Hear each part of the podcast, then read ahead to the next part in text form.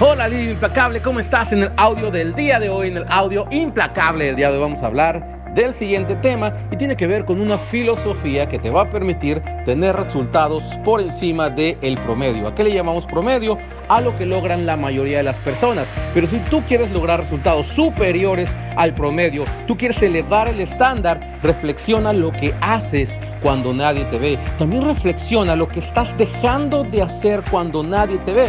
Y no solamente basta hacer la actividad, lo más importante es cómo estás haciendo esta actividad. ¿Qué, ¿Qué, prioridades le estás dando a esa actividad? Lo que haces te tiene el resultado que tienes y lo que no haces también te tiene el resultado actual. ¿Ok?